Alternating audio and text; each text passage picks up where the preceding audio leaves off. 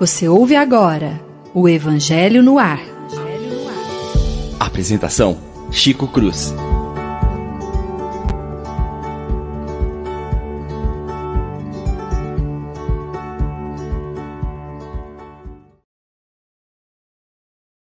Muito bom dia, meus prezados e queridos amigos que estão nos ouvindo pela rádio Idefran, aqui de Franca. Uma alegria poder novamente estar presente, dando início ao estudo do Evangelho segundo o Espiritismo, no ar. Muito bom dia, William. Bom dia a todos, bom dia, meus amigos, bom dia, Chico, meus irmãos. Um sábado abençoado para a gente. É um prazer estar aqui de novo com vocês. Obrigado, William. Bom dia, Leon. Bom dia, Chico. Bom dia aos amigos, aos ouvintes. Fazer um agradecimento especial ao pessoal da audiência do Padre Vitor, que eles me cobram. Fala, a gente te ouve, você nunca lê lá no comentário, pessoal lá da Casa Espírita do Padre Vitor, mas está o pessoal também ali da FEAC aqui junto conosco. Está sempre aqui nos comentários. Pessoal, a gente não lê o comentário de todo mundo, mas a gente está com o coração, viu? Agradece a todos que estão sempre aí com a gente, participando conosco. É porque a gente fala demais. Hoje eu já comecei falando muito, mas é, quer passar mais conteúdo, mas está todo mundo no coração aqui da audiência. Agradecer muito o pessoal aí que está conosco, tá bom? Um abraço, boa manhã para todos. Obrigado, Leão. Bom dia, Lívia. Bom dia, Chico. Bom dia, amigos. Que todos tenham uma manhã muito feliz e de reflexões muito positivas. Obrigado, Lívia. É, agradecer a presença de todos os companheiros, todos os amigos que realmente estão nos vendo e nos ouvindo, né? Pessoal de João Pessoa, é, pessoal do Rio de Janeiro, pessoal de Porto Alegre, né? Aí, Dona Irene está aí lá de São João, João Pessoa, da, na Paraíba. Muito obrigado, viu? É, Aline, também o Reginaldo lá em Anápolis, né? Então, a Lívia e um monte de gente, Nossa Senhora, Augusto, deixa, nós vamos passar amanhã aqui agradecendo todo mundo. Obrigadão para todo mundo, tá? Um abraço. Gente, hoje nós vamos abrir o capítulo de número 4, Ninguém pode ver o reino de Deus se não nascer de novo. É, nessa sequência do Evangelho segundo o Espiritismo, e nós já sabemos, o Kardec, de forma extremamente didática, vai nos introduzindo nos principais assuntos da literatura, né, da liturgia evangélica de Jesus, nosso mestre maior. Para tanto, vocês vão me permitir eu vou ler três, é, três itens, né? Referentes a esse temática que nós encontramos em, no Novo Testamento. O primeiro está em Mateus, no capítulo de número 16, e no, capi, no Evangelho de São Marcos, no capítulo de número 8. Jesus, chegando aos arredores de Cesareia de Filipe, interrogou seus discípulos, dizendo-lhes: que dizem os homens sobre o filho do homem? Aliás, eu acho essa, essa frase fantástica. Né? Quem dizem que eu sou? Eles lhes responderam. É, uns dizem que é João Batista, outros dizem, outros dizem que é Elias, outros ainda que é Jeremias ou algum dos profetas. Jesus lhes disse: E vós, quem dizeis que eu sou? Simão Pedro, tomando a palavra, disse-lhe: Tu és o Cristo, o Filho do Deus vivo. Jesus lhes respondeu: Tu és bem-aventurado, Simão, filho de Jonas, porque não foi a carne nem o sangue que te revelaram isso, mas meu Pai que está nos céus. Depois, nós temos uma outra passagem também em São Marcos e no Evangelho de São Lucas que diz assim: o tetrarca Herodes, porém, ouviu falar de tudo que Jesus fazia e seu espírito estava em suspenso, porque uns diziam que João tinha ressuscitado dos mortos, outros que Elias tinha reaparecido. Interessante. E outros ainda que um dos antigos profetas tinham ressuscitado. Então Herodes disse: Eu mandei cortar a cabeça a João. Mas quem é este de quem ouço dizer tão grandes coisas? E tinha vontade de vê-lo. Ele descarta João, vocês percebem? Depois nós temos ainda, no capítulo de São Mateus e de São Marcos, é, após a transfiguração, o seguinte texto. Seus discípulos interrogaram-no e lhe disseram: Por que os escribas dizem que é preciso que Elias venha primeiro? Jesus lhes respondeu: É verdade que Elias deve vir e restabelecer todas as coisas. Mas eu vos declaro que Elias já veio e não o conheceram e o trataram como quiseram. Assim também farão sofrer o filho do homem. Então, os discípulos compreenderam que era de João Batista que eles lhes falaram. Isso está no Evangelho de São Mateus e de São Marcos. Vale a pena a gente parar para pensar, porque é estranho, né? Ah, os maiores comentários são feitos dentro do princípio evangélico, e a gente está cansado de ouvir isso, mas a gente às vezes parece que não para para refletir naquilo que está escrito. Tão simples, né? Uma maneira é, tão clarificada com as coisas, está dizendo aqui no Evangelho e as pessoas não entendem. Will, você entende o que disso? Ah, é interessante, deixa eu fazer um comentário aqui. Pera aí. A gente sempre começa pela Rosinha. Mas hoje nós vamos começar pelos advogados. Só tem um, Will. Que também um dia herdarão o reino dos céus. Tenha fé disso, meu irmão. há dúvida, há dúvida, há dúvida, há dúvida. Há dúvida, há, há controvérsias, dúvida. mas chegaremos há controvérsias. lá. Bem, Chico, eu acho sensacional, como eu sempre falo, eu sou fã de carteirinha de Kardec, né? E como um grande codificador que é, como ele coloca. Se a gente parar para rever essas três passagens dos evangelhos de Mateus, Marcos e Lucas que ele coloca, vamos, vamos só entender. No primeiro item, quando ele fala com os seus discípulos, já há uma ideia de reencarnação. Porque quando ele pergunta para João Batista quem ele é, quando ele, é, ó, que dizem o homem em relação ao filho do homem? Quem dizem que eu sou? Os seus discípulos respondem. Uns diz que é João Batista, outro que é Elias, ou ainda que é Jeremias. Olha, nós estamos falando de reencarnação, que seja, eles já entendiam dessa reencarnação. No item 2, quando a gente vai pegar, que está falando do tetraque Herodes, nós temos uma passagem da ressurreição. Olha, eu mandei cortar a cabeça de João Batista. Quem é então esse de, ou, quem, de quem eu ouço dizer tão grandes coisas? Ressurreição. E no final, Jesus fundamenta nessa terceira passagem, após a transfiguração, a reencarnação. Quando ele fala, Jesus lhe responde: É verdade que Elias há de vir restabelecer todas as coisas, mas eu vos declaro que Elias já veio, e eles não conheceram. E no final, é uma parte muito importante. Então, os seus discípulos compreenderam que fora de João Batista que ele falara os discípulos compreenderam que era uma reencarnação.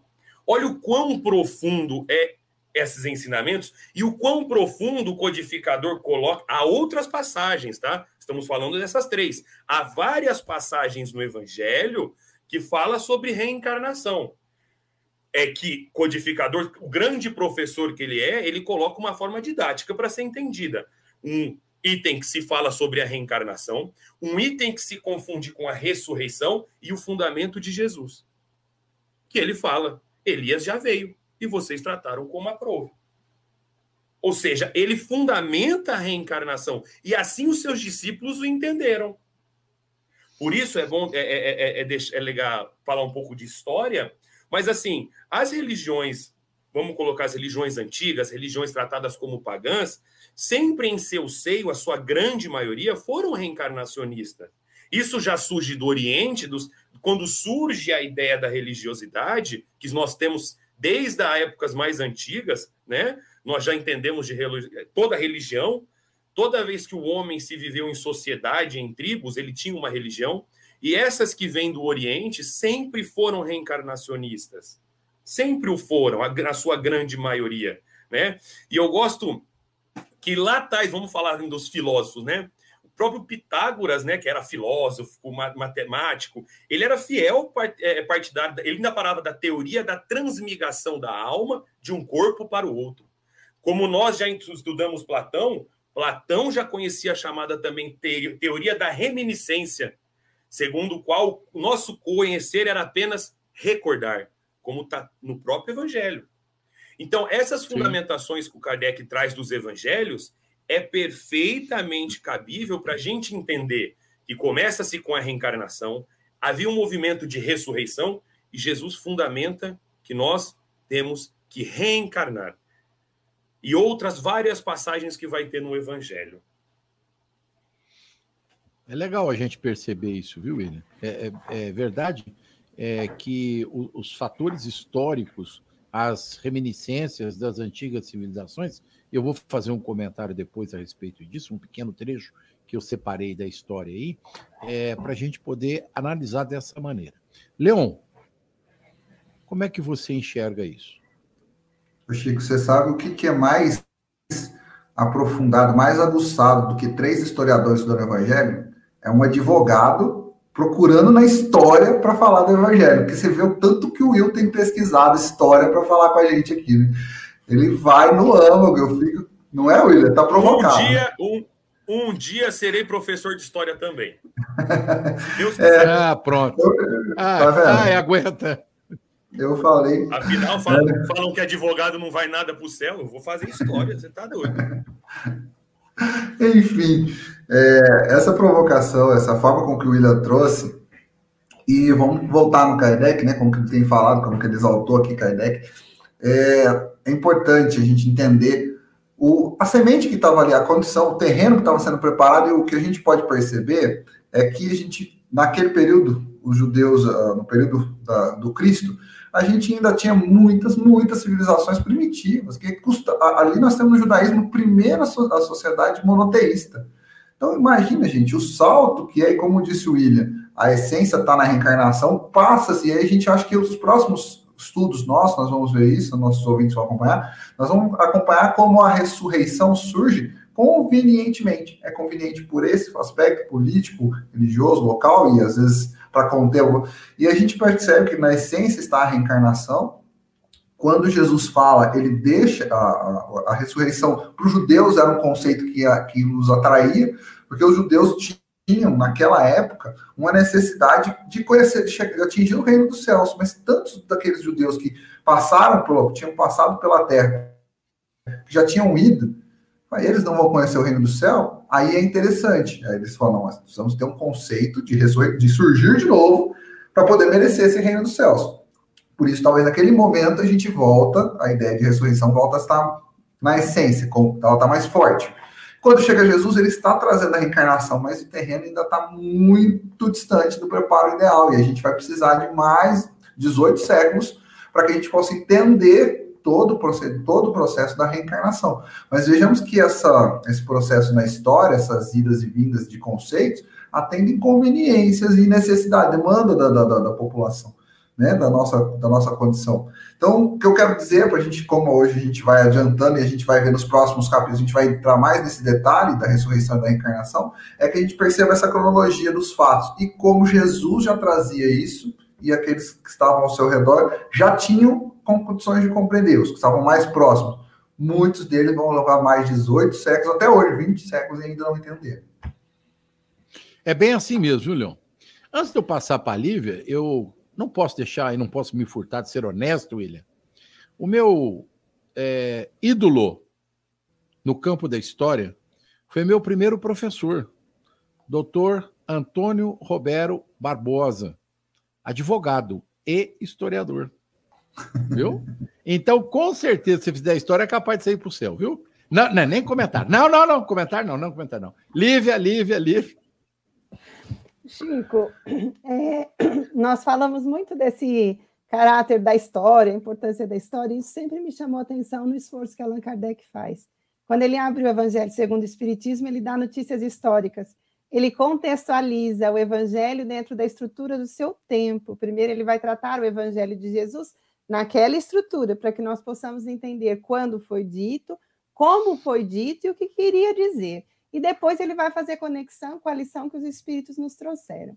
Então, ele tem essa sabedoria que, como eu sou historiador, eu fico encantada com isso, porque faz toda a diferença na hora de entender a proposta dos espíritos e o que Jesus dizia. O Leão falou, e o William também, você, uma coisa interessante que Allan Kardec vai tratar para nós a reencarnação conforme os espíritos nos apresenta esse conceito de uma lei de progresso. Mas este conceito que vai ser apresentado agora já tinha raízes no passado, nem sempre compreendido devidamente. Depois, mais Sim. claramente, os amigos, eu acredito, vão falar sobre isso. Mas quando aqui, pegando a deixa que o William introduziu muito bem, Kardec ele elenca no Evangelho três passagens. Nós precisamos ter em mente o que é estava acontecendo nesse período aqui. cabeça dele, Jesus cabeça estava muito conhecido, mas conhecido por quê? Pelo fato de ser nazareno, pelo fato de ter nascido em Belém numa manjedoura, não, porque os seus feitos eram incomuns, os seus conceitos eram indiscutivelmente preciosos e grandiosos em relação superiores em relação aos conceitos que apresentavam e a comunidade tentava encaixá-lo num padrão, quer dizer, quem ele era, porque ele não era um homem comum, tinha nascido Isso. de forma comum, vivido numa família comum, mas os seus feitos eram incomuns. Então, inevitavelmente, tinha uma discussão: ah, não, ele era algum profeta reencarnado. É, é esse diálogo é que está sendo discutido. Mas Jesus sabia que todo evento ali, todo pequeno ou grande acontecimento, era um convite a uma lição que deveria sobreviver ao tempo, porque ele ficaria pouco tempo conosco. Então é quando ele vai perguntar para os discípulos, né? Mas quem dizem os homens que o filho do homem é? Quem dizem que eu sou? O que, que eles estão falando por aí? Cada um vai dizer uma coisa, mas Pedro não vai dizer o que os outros estão dizendo. Naquela hora ele diz com inspiração superior: Tu és o filho de Deus. Quer dizer, não era um outro profeta, reencarnado ou não. Naquele caso, os, os discípulos reproduzem a fala do povo, mas Pedro, intuído por forças superiores, responde de outra maneira.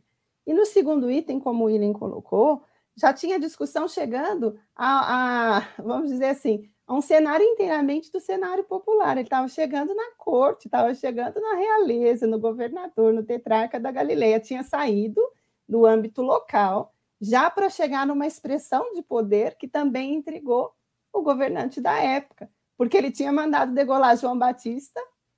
E agora? Será que tinha outro João Batista? Quem é que era esse? Então, aqui, só para fechar, é muito precioso o esforço que Kardec faz, porque sem essa contribuição, nós não entenderíamos nem o conceito do Cristo, nem a grandeza do conceito de reencarnação apresentado pelos Espíritos. Então, lá atrás, as ideias eram correntes na sociedade, não interpretadas como depois os Espíritos vão interpretar para nós mas já havia uma raiz de entendimento que Jesus coloca mais claramente dentro do que o povo podia entender. E séculos mais tarde, como Leão disse, nós vamos ter um aclaramento desse processo, mostrando a lógica da vida e o amor divino envolvendo a nossa caminhada.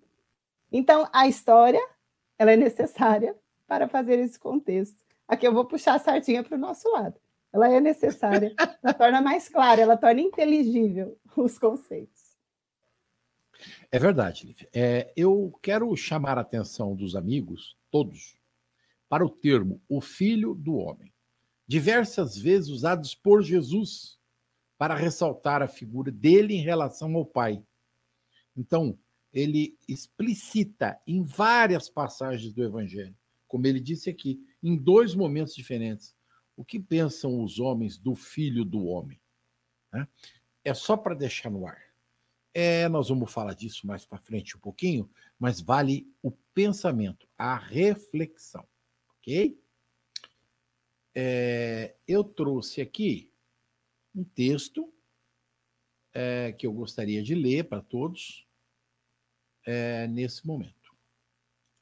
Chama Ideia ou Ideias de Ressurreição. É, eu eu vou fazer um pequeno intervalo aqui, vocês vão me perdoar. Nós estamos no ar mesmo ou não? Ou só estamos gravando?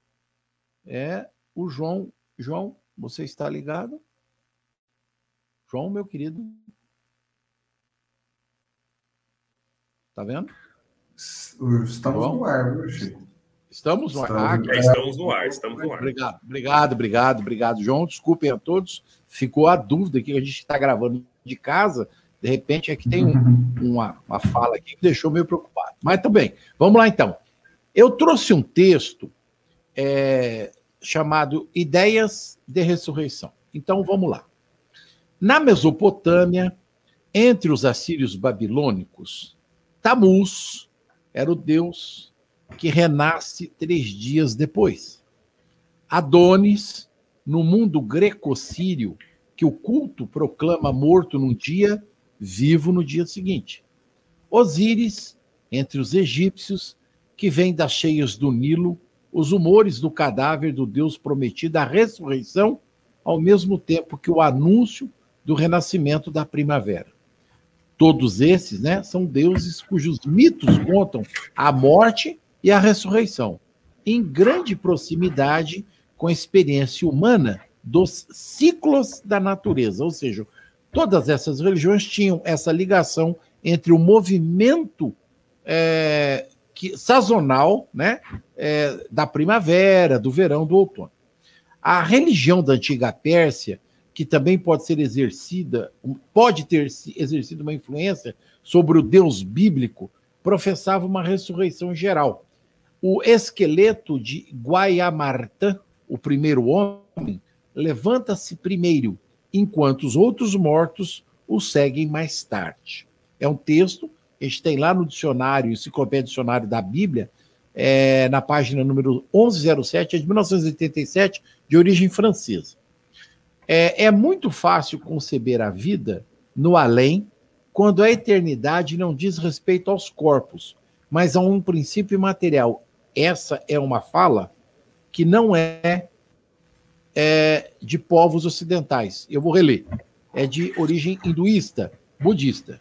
É mais fácil conceber a vida no além quando a eternidade diz respeito aos corpos, mas há um princípio imaterial, sopro, espírito, alma para os gregos, Ba e Ka para os egípcios, Atman entre os hindus é, entre os budistas também, né? É, Leon, fecha o microfone, por favor. Obrigado. No judaísmo antigo, quanto no moderno, a ideia de ressurreição passa por olhares e entendimentos diversos ao longo da história. Flávio José, também conhecido por Yosef ben Matiti Ahu, filho de José, filho de Mateus, após se tornar um cidadão romano, tomou o nome de Tito Flávio Joséfus. Titus Flávios Joséfus foi historiador, apologista judaico-romano, descendente de uma linhagem de importantes sacerdotes e reis judeus, que registrou em loco presente a destruição de Jerusalém em 70 depois de Cristo, e foi ele que escreveu, registrou o Novo Testamento, relatando muitas coisas que nós conhecemos. Né? Por exemplo, que os saduceus não acreditavam numa vida após a morte. Apesar das fontes divergirem, né? Foi Joséfo que escreveu e está lá no Evangelho. É, fontes divergem também sobre as crenças dos fariseus. O Novo Testamento alega que, ele acreditavam, que eles acreditavam na ressurreição, mas não especifica se o conceito incluía o corpo, a alma. Está lá em Atos dos Apóstolos 23, 8. De acordo com Joséfo, que era fariseu, os fariseus defendiam que apenas a alma era imortal. Veja bem, só a alma era imortal. E somente as almas dos bons serão reencarnadas e passarão para outros corpos, enquanto que as almas dos maus irão sofrer a punição eterna. Né? Nós vamos encontrar isso também em Flávio Joséfo, no livro que ele escreveu, A Guerra dos Judeus. O apóstolo Paulo, que também era fariseu, em Atos dos Apóstolos, em 23:6 e 26:5, acreditava na ressurreição apenas de um corpo espiritual, negando que o evento incluísse carne e ossos. Né? Em 1 Coríntios, é, 1 e 12, 1 Coríntios 15, 44, 50, Coloss Colossenses 2, 11, está escrito, foi Paulo que escreveu. Existe um livro é, de origem apócrifa chamado Jubileu, é, também conhecido pelo termo pequeno Gênesis, que relata a história da criação do mundo de Adão e Eva. É um livro judaico, tá? É, logo após a queda do paraíso. Também narra a história dos personagens bíblicos encontrado em Gênesis, com detalhes adicionais, principalmente com relação aos três patriarcas de Israel até o nascimento de Moisés. E é um antigo trabalho judaico, né, religioso, de 50 capítulos, considerado canônico pela Igreja Etíope Ortodoxa. Igreja Etíope Ortodoxa é cristã. E bem como os judeus etíopes, também conhecido como Beta Israel. Esse livro, também chamado de livro da divisão, ele considera né, é, a seguinte situação. Parece fazer referência à ressurreição, da, à ressurreição da alma apenas, ou uma ideia geral de uma alma imortal. Esses textos todos é, estão escritos, compilados, isso é história. É, todos eles é, trazem as figuras distintas da ideia que os povos tinham. Então, entre os egípcios, entre os hindus, entre os budistas, entre os persas, entre os próprios judeus e dentro da própria liturgia cristã judaica, nós temos grupos que são textualmente tem grupos que têm entendimento textual diferente.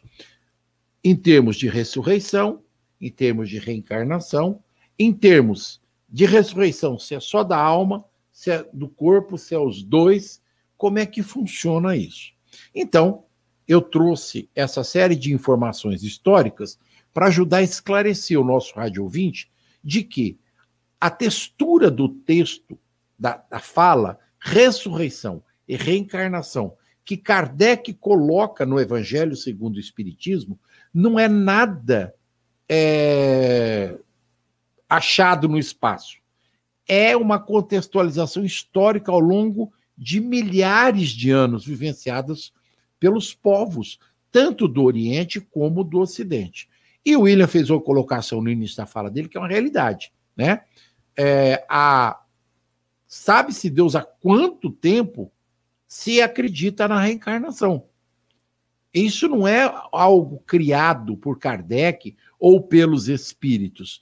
Isso é contextualização de povos muito antigos. Os nomes é que mudaram por falta do entendimento, por falta de compreensão por parte desses povos do que era ressurreição e do que era reencarnação, ou a assimilação das duas ideias. E é por isso que nós vamos buscar no texto do Kardec, no item de número 4, que chama Ressurreição e Reencarnação, a explicação que ele nos oferece. E aí eu vou abrir para vocês comentarem, vão ficar à vontade, podem falar o que quiserem. Seguindo a ordem, tá? Hum. Vamos lá. A reencarnação fazia parte dos dogmas judeus sobre o nome de ressurreição. Somente os saduceus pensavam que tudo acaba com a morte e não acreditavam em ressurreição. As ideias dos judeus sobre este ponto, assim como sobre muitos outros, não eram claramente definidas, porque só tinham noções vagas e incompletas sobre a alma e sua ligação com o corpo. Acreditavam que um homem que tenha vivido poderia reviver, sem se darem conta com precisão da maneira como isso poderia acontecer. Designavam pela palavra ressurreição o que o Espiritismo chama mais judiciosamente de reencarnação. Com efeito, a ressurreição supõe o retorno à vida no corpo que morreu, o que a ciência demonstra ser materialmente impossível, sobretudo quando os elementos deste corpo estão desde muito tempo dissolvidos, que estão é, retornando, né, como ele diz aqui, é, retornaram aos elementos das quais o corpo foi criado, dispersos e absolvidos. A reencarnação é o retorno da alma ou espírito à vida corporal, mas em um outro corpo, formando, formado novamente para ele, e que não tem nada em comum com o antigo corpo. A palavra ressurreição podia sim ser, ser aplicada a Lázaro, mas não a Elias, nem a outros profetas. Se, portanto, segundo sua crença, João Batista era Elias, o corpo de João não podia ser o de Elias, já que João fora visto em criança. Seu pai e sua mãe eram conhecidos. João podia, pois, ser Elias reencarnado, mas não ressuscitar. Todo esse texto do Kardec foi para explicitar de maneira é, muito didática a última fala lida por nós, né, que está lá no Evangelho de Mateus e de Marcos, quando Jesus comenta que Elias veio. O Will fez esse comentário. Elias veio, mas não no corpo que ele habitou. Até porque 400 e poucos anos, quase 500, separavam Elias de João Batista. Então vejam, nós temos aqui é, três ou quatro situações muito distintas. Primeiro, ressurreição é algo que contraria a ciência natural dos homens. Corpo disperso, dissolvido, absorvido, os seus elementos não podem retornar à vida. E faz Kardec um único adendo dizendo que poderia sim se usar o termo ressurreição para aquela situação do Lázaro, que é o único que nós conhecemos que pode ter realmente ressuscitado, né? Mas que pelo menos o que me consta aqui, que salve melhor juízo por conta da idade, né? Que a gente já está ficando um pouquinho de idade, é, eu não lembro de nenhum outro texto é, profético ou ligado ao Novo Testamento que fala de uma situação igual a Lázaro, só Lázaro. Então, o termo ressurreição só poderia ser aplicado para Lázaro e não para os outros. Reencarnação é um termo mais preciso. Vamos seguir a ordem. William. Chico, é, é, esplêndido esse texto, né? Só contemplando numa das. Os historiadores são vocês, é claro, eu só sou advogado, né? Mas tudo bem. É, só contemplando o que você estava falando, uma pesquisa que eu, que eu já vinha fazendo antes disso, de ressurreição, a, a ideia de ressurreição, de reencarnação, ela ela está é, inclusive no povo sumério, que é uma das primeiras civilizações do mundo. É verdade. Já acreditavam na reencarnação. Os sumérios já acreditavam. Não judiciosamente como é feito agora, mas já entendiam que o homem, o espírito voltaria ao plano físico. Mas só a questão agora, a parte histórica, né? Que até meados do século VI, o cristianismo aceitava a ideia de reencarnação que é aquela cultura que a gente que vem do é, é, religiosa oriental que já proclamava ó, há muito tempo. Então, olha como isso é interessante. O cristianismo já aceitava a reencarnação, porque isso era norteador do princípio da justiça, da justiça divina. Então, nós que na época já se tornávamos cristãos, olha, no século VI era comum e é entender a reencarnação pelos textos evangélicos, por aquilo que o Cristo deixou. Porém, como o Leão falou quando a gente começou, por motivos políticos, né, a igreja se reunia em conselhos chamados é, é, os conselhos ecumênicos, né? Concílios. E no segundo concílios ecumênicos, no segundo concílio de Constantinopla, né, atual Istambul, na Turquia, por uma decisão política para agradar as exigências do Império Bizantino, reuniu-se 150 bispos e começaram a mudar algumas coisas. Terminologia. Uma delas, a terminologia. Uma delas, a reencarnação. Mudaram para a ideia de ressurreição, que, como está explicado no texto de Kardec, reencarnação é eu vim num corpo novo, totalmente novo. Ressurreição, eu venho para o mesmo corpo que já é meu. Então, aquele que era imperador só poderia voltar como imperador. Aquele que era escravo só poderia voltar como escravo. Então, essa determinação foi alterada, essa nomenclatura, exatamente com a parte política para agradar e atender o Império Bizantino, que existia alguns alguns é, é, é, chefes que não, não aceitariam a ressurreição exatamente pela vida, a reencarnação, exatamente pela vida que levavam. Então, e aí como é que você encaixa isso? Mudou-se duas coisas, três coisas, na verdade, muito importantes no segundo conselho. Muito. Deus e, e, e Jesus eram a mesma pessoa, que os evangelhos já provam que não são. Terceiro, não existia reencarnação e se ressurreição dos mortos. Ah, mas por que ressurreição? E aí que você cria o dia do juízo final, que até aí não tinha nos textos. que ele é trazido exatamente no segundo concílio, para que você possa explicar a ressurreição. Quando que eu vou ressuscitar? Ah, só no dia do juízo final. Até lá tá tranquilo. Então foi muito mais para agradar uma parte política do que para condizer a verdade dos textos evangélicos, né? Então é, rejeitou-se todos os pensamentos que se tinha lá da agora. Esses pensamentos de reencarnação que constavam no Evangelho constam até hoje nas bibliotecas de, da antiga biblioteca de Alexandria. Refutou-se toda a história, refutou-se os textos evangélicos para se colocar ressurreição para agradar um movimento político, né? E agindo assim, eu tenho uma passagem que eu vou até ler, que é de um pensador cristão chamado Humberto Rodin, em seu livro chamado Alegoria, que custa uma parte que eu acho sensacional, eu não vou ocupar muito não.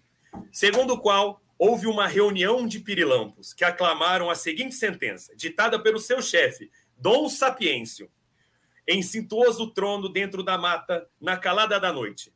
Não há mais nada, não há nada mais luminoso que os nossos faróis. Por isso, não passa de ser mentira essa história da existência de um sol, inventado por aqueles que pretendem diminuir o calumes, dizendo amém, amém ao supremo chefe, continuaram a vagar nas trevas com suas luzinhas mortiças e talvez pensando se havia tal coisa chamado sol deve agora ter morrido. E o que deve ter conhecido é o que aconteceu. Olha que passagem que é, que é engraçado. Um, isso é um religioso, tá? Só para falar. Da mesma época, um cristão chamado Humberto Roden, que faz essa análise exatamente depois do conselho. Eles refutam a verdade porque eles assim entendiam melhor. Então, para a gente ver que como essa ideia de reencarnação e ressurreição foi alterada no decorrer do tempo. E graças ao bom Deus, né, ainda a grande maioria de todas as religiões que vivem hoje no mundo são reencarnacionistas, em sua grande maioria. Chico, interessante essa leitura que você e o William fizeram da parte histórica, né? Você mostrou o historiador Flávio Josefo falando numa perspectiva, outros pensadores falando em outra. Aqui, Allan Kardec nos aponta o evangelista Mateus, é Marcos, é, os Isso. evangelistas nos mostrando a vivência da época. E o William fez uma outra análise posterior aos primeiros anos do cristianismo. Mas aqui eu gostaria de pegar a deixa de vocês e chamar a atenção para o texto de Kardec, porque, de novo, nos impressiona ver o cuidado que ele tem ao nos esclarecer. Né? Ele contextualiza historicamente e conceitualmente. Aqui, o Chico leu para nós recentemente o item 4, em que ele, Kardec distingue como os anteriores ao Cristo concebiam ressurreição, e o William mostrou que depois Kardec tem é, o cuidado de mostrar um item em que mostra Jesus como ele aponta a reencarnação, e Kardec depois distingue os dois termos, e isso é muito importante, porque não são a mesma coisa. O ponto comum é que o espírito pode voltar, isso é comum né? Nas duas crenças, na, na ressurreição e na reencarnação, o ponto comum entre elas é que nós podemos voltar e renascer. Mas o modo pelo qual esse processo é feito é muito distinto, porque o Chico leu muito bem que ressurreição pressupunha que nós voltaríamos no mesmo corpo. Mas quando? Depois que o corpo já tinha entrado no processo de deterioração. Mas um corpo em decomposição não pode receber o espírito na plenitude das suas funções, embora essa fosse a crença que vigiou lá no passado, nos primeiros tempos, quando Jesus veio trazer essa nova visão sobre a vida. Mas quando Allan Kardec aponta é, a maneira como realmente o processo acontece, isso faz uma distinção muito grande, porque o William usou uma expressão, eu vou falar com as minhas palavras, mas eu achei muito interessante, que é reposiciona a nossa compreensão sobre justiça divina. É, compreender que nós podemos voltar. Mas se nós podemos voltar, nós precisamos entender melhor o que somos. Nós não somos só corpo, nós somos espírito e corpo. O corpo é esse instrumento necessário para a nossa evolução, do qual nós nos servimos por um período, que pode ser mais dilatado no tempo, mais curto, vai variar da necessidade espiritual de cada um, mas é através dessa vivência no corpo que nós avançamos, progredimos. Quando o corpo, que é frágil, já não tem condições mais de nos albergar, ele fica. Mas nós vamos. Vamos para onde? para o mundo espiritual. Aqui na perspectiva espírita, já estamos analisando dentro da perspectiva. Sim, claro. Então, nós vamos para o mundo espiritual continuar o progresso e depois vamos retornar. Mas retornar para aquele corpo que já não pode me receber? Não. Uma nova roupagem, num novo período, com uma nova identidade, em novas condições sociais. Serei eu mesma, com a minha herança espiritual, porém, num, com uma nova possibilidade de ação. Então, essa distinção que o Kardec faz de período, ele explica, ele contextualiza, mas ele distingue os conceitos, é muito preciosa e deve estar à frente dos nossos olhos, porque daqui para frente nós vamos analisar a perspectiva não mais como ressurreição, nós vamos analisar Sim. o progresso na perspectiva de reencarnação. E faz toda a diferença. É, é, tão, é tão louvável essa situação kardeciana gente é, presta atenção, se dá conta, começa a, a, a refletir né, profundamente sobre isso, porque é, à luz da doutrina espírita, é, essa pequena, pequena diferença faz todo sentido na é, estrutura filosófica da doutrina. Né? Então, eu acho que é por isso que o Kardec colocou isso aqui no capítulo 4 do Evangelho, que é para fazer literalmente essa distinção que vai nortear todo o princípio, né? vai basear-se é, toda a estrutura filosófica da doutrina em cima disso aqui. É o diferencial da doutrina, né? Uma, um dos, né? Também isso. Leon, você ia comentar o que mesmo? Olha, é difícil comentar que a gente foi muito adiante, né? Muito bacana. Eu vou voltar. O, o William quis roubar o meu, meu, meu troféu Forrest Gump, porque eu gosto de contar historinha, e eu contei essa já. E eu contei essa já no Evangelho no Ar, no, começo, no comecinho, da, no comecinho da, da, da, da, nossa passagem no trabalho no Evangelho no Ar. Deixa eu só abrir o precedente, né? A audiência nossa, se quiser responder as perguntas, o pessoal está perguntando, você pode perguntar. Digita aí que daqui a pouco a gente já responde. E eu vou contar uma historinha que eu contei dentro do estúdio do, do, da Rádio de França sobre a dona Valdete, falando com criança para explicar se a gente reencarnava não reencarnava, tinha espírito de espírito. E a dona Valdete, professora, perguntou: e aí, quem tem espírito? E a meninada ali, a gente tinha até os 9, 10 anos, todo mundo falava: eu tenho. Ela volta todo mundo para a sala, vocês não têm espírito, vocês são o espírito. Então, muda totalmente o conceito. E é o que a, a, que a Lívia falou, isso é muito consolador, isso justifica, explica, isso modifica a nossa forma de pensar, modifica a nossa relação com a vida. Isso é totalmente, é uma outra essência de pensamento. De pensamento. Essa historinha é interessante porque eu estava falando nos bastidores com o Chico, esse é um capítulo que ele exige muito da nossa, da, da, da, do estudo da linguística. Da, Agora o Chico caiu, gente. Mas já está voltando, fiquem tranquilos é, ele exige muito do nosso conhecimento, do nosso estudo da linguística, porque vocês veem que o capítulo chama Nascer de Novo, e nascer não é a mesma coisa de gerar. O espírito é gerado uma vez só, ele pode nascer várias vezes, mas ele é gerado, ele foi gerado por uma única vez. E quando é nessa passagem, nesse capítulo, a gente está falando em nascer novamente. A geração é uma só, o espírito foi gerado. E o conceito de ressurreição é ressurgir. Ressurgir é um conceito material, porque no hebraico, a ideia de surgimento, ela tem a reencarnação só tem uma ideia mais física, eles têm dificuldades com termos abstratos.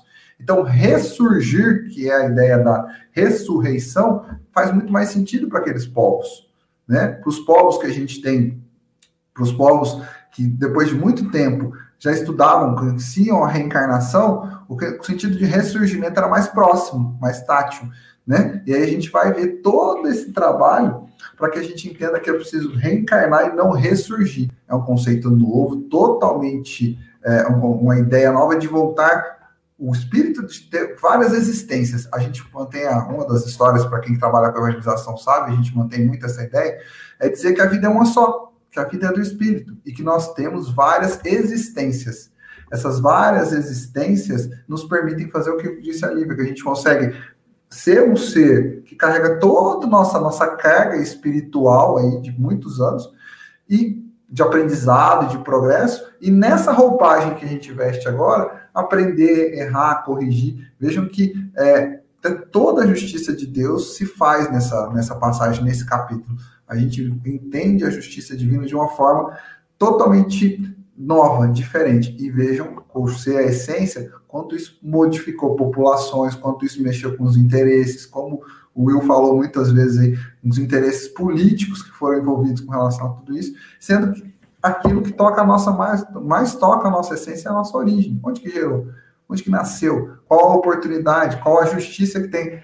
Ah, Para fechar a minha fala aqui, é o fim da possibilidade de uma danação eterna. Se você errou, você vai ter a possibilidade de corrigir, de reparar, de se arrepender. Então, este conceito para a nossa doutrina é fundamental, é baliza para que a gente possa, e vai se, vai se coordenar com outros conceitos fundamentais da doutrina, do livre-arbítrio, vários conceitos que são fundamentais para o nosso conhecimento doutrinário. E agora nós estamos sendo nosso é, isso, Deixa eu só fazer aqui uma correção que o Chico, o Chico falou, mas deixa eu fazer uma, correção, porque, gente, se vocês desculpem, porque a internet hoje está muito ruim, eu não sei se é a minha, mas ela está muito ruim, está travando muito para mim. Então, eu já estou pedindo desculpa. que eu falei aqui, eu acho que deve ter saído errado, até porque está travando demais. O Beto é, Rodem é um brasileiro, tá, gente? tá? do final lá do século XX, mas é um brasileiro, tá? Filósofo e cristão, espiritualista brasileiro, tá? A passagem que eu li. Deixa eu arrumar o que eu falei de errado. Enquanto eu acho que o Chico, não sei se ele vai conseguir voltar porque está muito ruim. Só, só para falar assim, né? Eu acho que a gente, se a gente, todas as religiões pensam num Deus perfeito, todas as religiões concordam que é um Deus de amor, que é um Deus perfeito, que, que tudo que ele faz é justo e bom. Ora, sendo assim, seria a, a própria reencarnação, ela se explica. Ela é, ela é fundamentada nela mesma. Porque não seria justo uma ressurreição? Ora, a reencarnação vem aqui para que, como a Lívia colocou, para que nós possamos entender que nós não somos só material, nós somos espiritual. A nossa, a nossa é, é, é, essência é espiritual. Então, nós temos isso dentro de nós. E aí, a reencarnação vai explicar todas essas diferenças que existem no nosso globo. Aqueles que reencarnam impossibilitados do bem e do mal, aqueles que nascem na opulência, aqueles que nascem com fortuna, aqueles que nascem na miséria. A reencarnação explica toda essa justiça divina. Por isso que ela é aclamada desde quando o mundo é mundo. Por isso que a, a gente vê nessa, nessa, nesse findo que nós estamos agora um movimento muito mais, como a gente falou, das religiões entenderem, compreenderem e aceitarem a reencarnação do que a ressurreição. Porque a ressurreição, primeiro, a própria ciência fala que é impossível. É impossível a gente voltar para um corpo já desfeito, decomposto. E outra coisa, você já parou para imaginar quantos bilhões de pessoas já nasceram e desencarnaram? Você imagina se num dia um apocalipse final todo mundo voltar? A festa que ia ser? Aí, Chico, voltou. O Chico. Voltei. Vocês me perdoam, né? Voltei pelo celular, né? Não tá dando fazer conexão no computador, mas tá celular. Tá muito ruim a internet, Chico. Tá muito ruim. Tá conseguindo Chico, me ouvir bem? Já... Ouvimos. Ouvimos. Eu já arrumei então tá o, erro que eu falei do nosso Roberto Roden, eu já arrumei o erro, tá? Desculpe-me. Ah, tá. Eu queria pegar a deixa do, do William só para dizer assim: é, nós estivemos estudando até aqui a lei de progresso, né?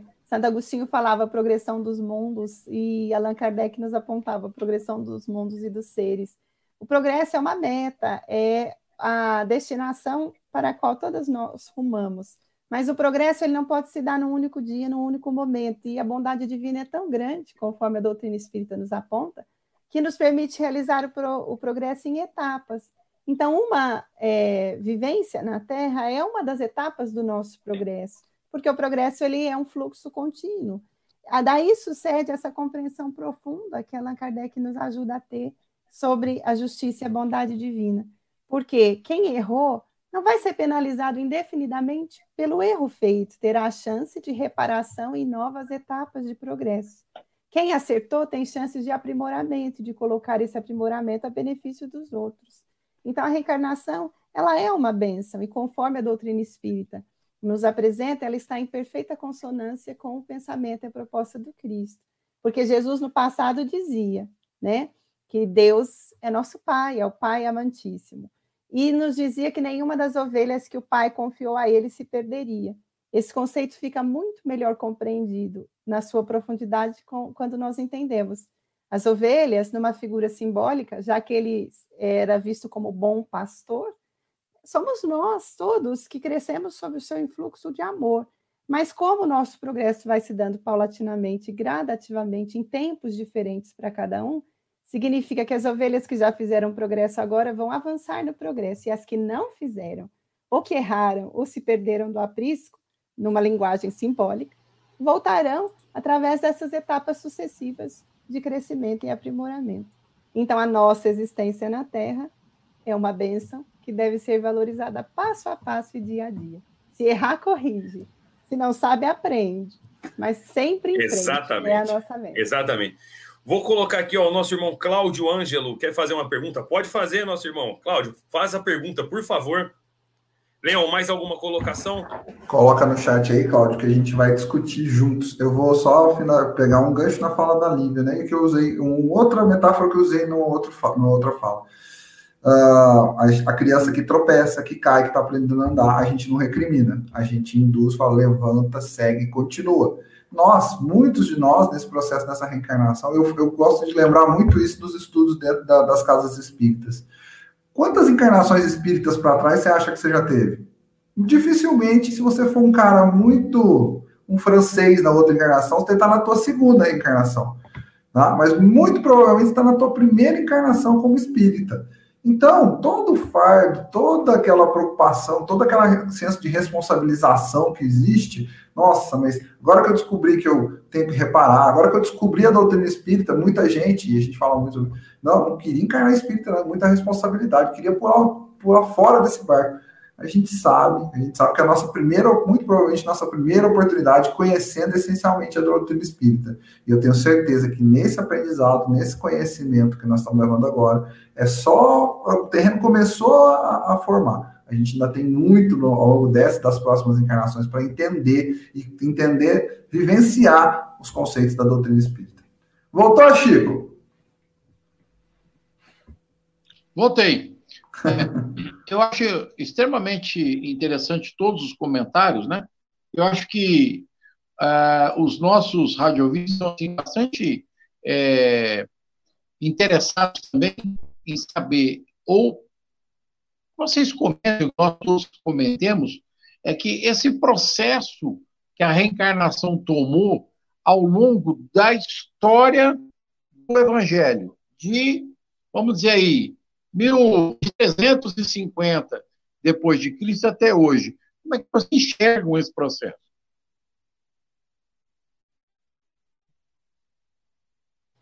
Chico, cortou bonito o que você falou. Eu só atendi o final de 1350. É, não, eu disse, como é que vocês enxergam o processo reencarnatório de 350 para cá?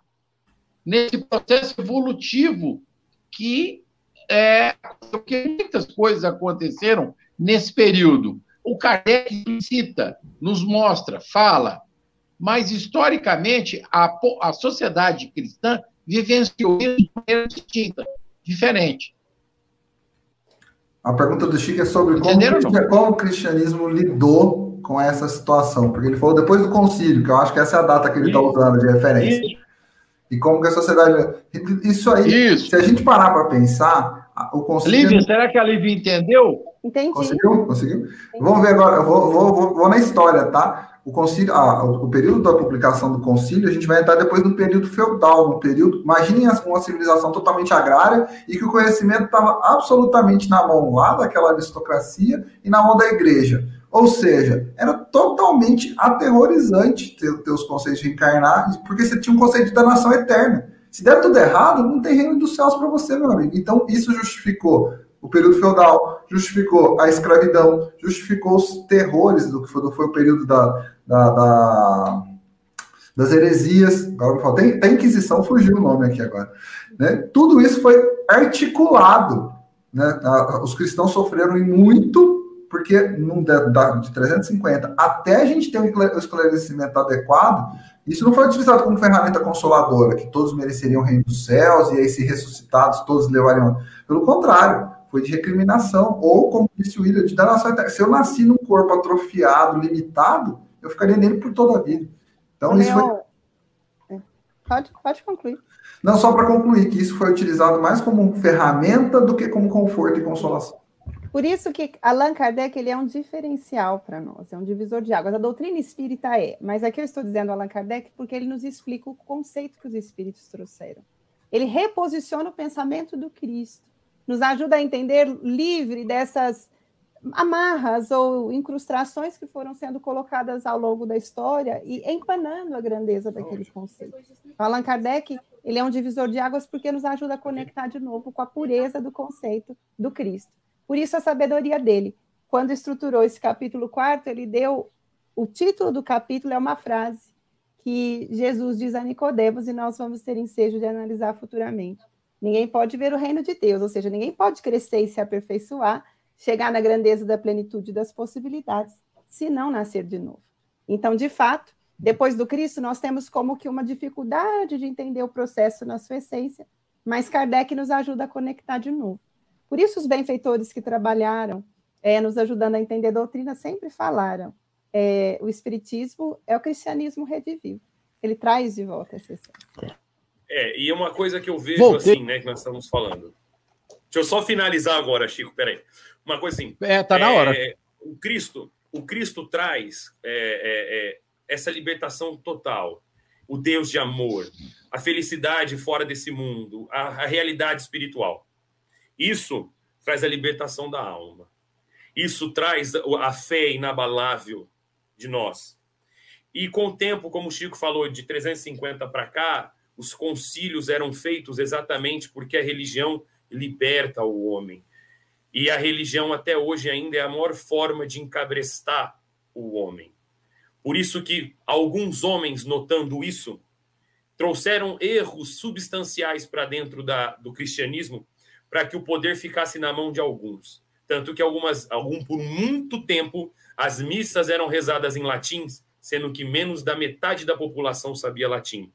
Porque Quase saber ninguém. o evangelho, porque saber o evangelho do Cristo nos dá calor humano, nos dá amor, nos dá liberdade de saber que o amanhã vai ser muito melhor que o hoje.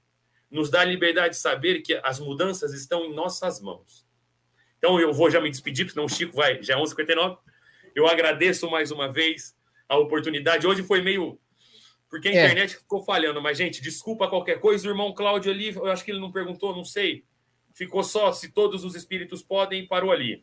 Semana que vem, se quiser, estaremos aqui de novo. Gente, fiquem com Deus. Um bom sábado a todos, um bom final de semana e feliz Dia das Mães para minha mãe nova que está aqui e para minha mais novinha mamãe que vai ser mãe esse ano, viu?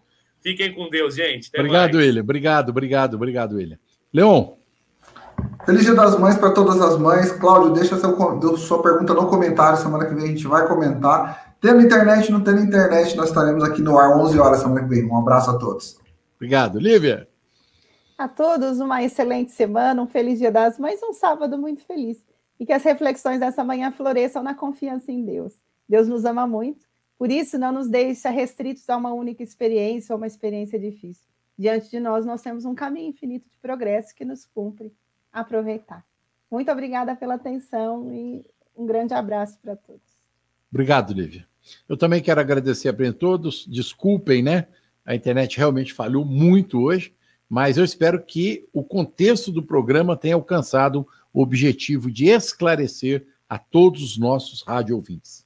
Um excelente Dia das Mães, é um desejo do coração, mas nós queremos endereçar a nossa vibração de amor à Mãe Maior. Que Maria receba as nossas vibrações de amor em seu coração. Que Jesus os abençoe. Uma excelente semana a todos. Muito obrigado um abraço a todos. Até lá.